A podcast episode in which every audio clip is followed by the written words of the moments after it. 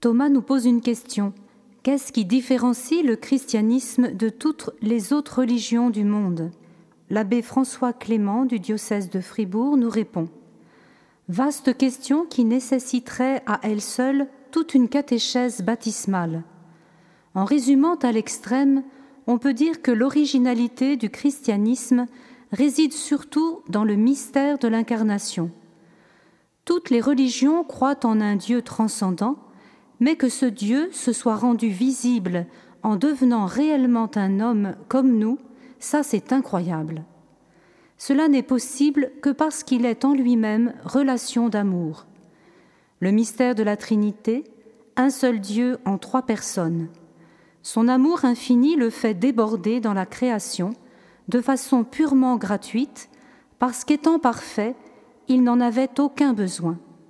Au sommet de cette création, il place l'homme à son image et ressemblance. Il prend tellement l'homme au sérieux qu'il le doue comme lui de liberté et de volonté. Il l'élève à la dignité de partenaire avec lequel il renoue sans cesse le dialogue. On pourrait résumer tout cela en disant Notre Dieu est un Dieu qui s'approche, qui mendie notre intimité jusqu'à se donner en nourriture dans l'Eucharistie et qui nous envoie son Esprit Saint pour faire de notre âme sa demeure. Il nous fait aussi le don de son Église pour nous rassembler par son amour sauveur. L'islam croit bien en un Dieu unique et transcendant, mais tellement qu'il est inaccessible. On ne peut ni le connaître vraiment, ni le nommer, ni l'aimer. On peut seulement lui plaire en accomplissant les cinq œuvres de l'islam, et ceux qui ne sont pas musulmans sont des incroyants à combattre, sinon à exterminer.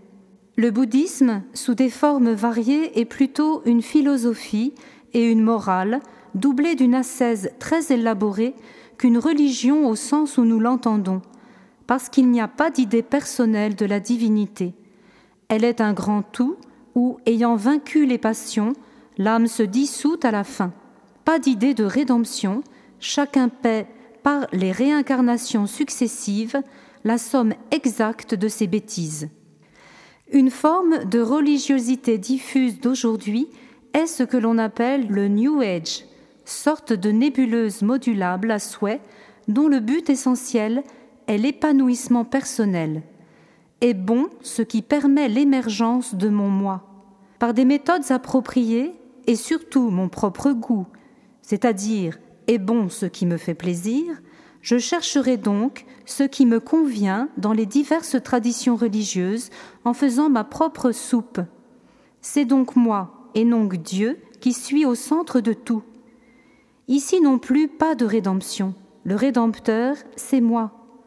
Beaucoup sont déçus de constater que ça ne marche pas, car on fait l'impasse sur les limites humaines et que le règne du chacun pour soi interdit l'amour.